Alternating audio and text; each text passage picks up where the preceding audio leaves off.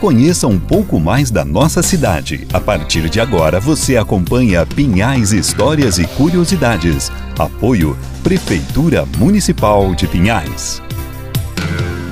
Você sabia que você pode ouvir todas as edições acessando o nosso site pinhaisfm.com.br e clicando na barra podcast.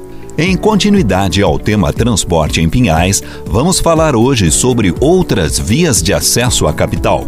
Um dos caminhos também utilizado era o que ia até o Atuba, o qual precisava de uma grande volta. Primeiro indo até a divisa com quatro barras, chegando à Estrada da Graciosa e dirigindo-se então para Curitiba.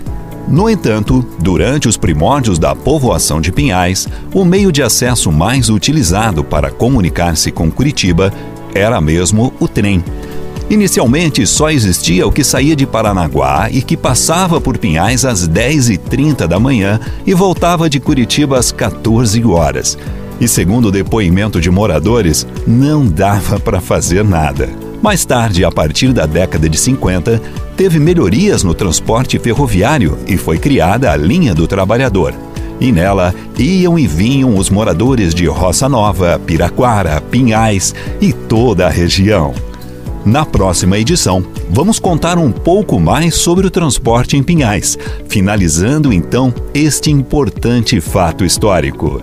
Então, Lembre-se, quarta-feira tem mais Pinhais histórias e curiosidades durante o Tarde Total, aqui na Pinhais FM. Até lá!